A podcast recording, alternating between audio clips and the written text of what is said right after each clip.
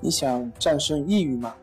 李洪福老师新书《战胜抑郁，教你走出抑郁的方法》，三大疗法，每天一小时，三十天摆脱抑郁，让你全面蜕变。快来读读吧！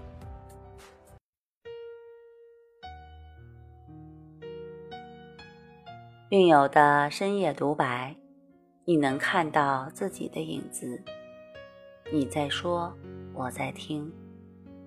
如果你想和我聊聊你的故事，请添加微信：s u 零二一二三四五六七八九。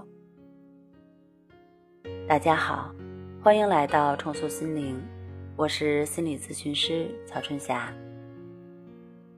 今天我们来聊一聊，抑郁症时间久了会造成记忆力不可逆的损伤吗？有一名来访者问了我这样一个问题：“老师，我现在怀孕五个月，感觉可难受了，什么都不想做，也不知道自己要做什么，思维越来越乱，想去医院检查一下，到底是脑子出了问题，还是心理因素在作怪，但又不敢去。”怕自己真的得了什么重病，每天头晕头胀，感觉自己活不下去了。我发现自己的记忆力越来越差。去买东西的路上，我会想：为什么我要去买这些东西呢？这是什么时候决定的？为什么现在才去呢？为什么脑子在想别的事情？而我却知道，我是去买东西的路上。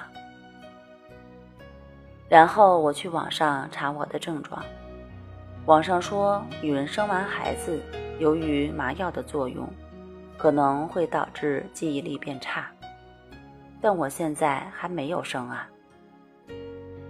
也有人说，长期抑郁症患者大脑会有器质性病变。据说。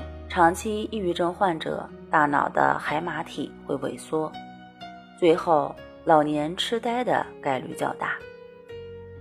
看到这些，我都快吓死了，心跳得厉害，总是会想自己是不是真的会变傻，以后会得老年痴呆呢？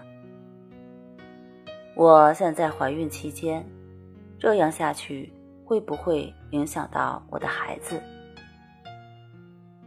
我就是想问一下，像我这种情况是不是抑郁症？抑郁症时间久了，真的会造成记忆力不可逆的损伤吗？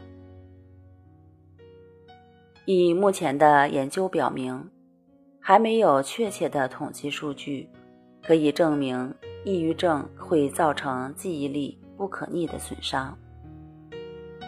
虽然抑郁症朋友会有一些记忆力变差的症状，但是随着抑郁症的康复，记忆力也会随着恢复。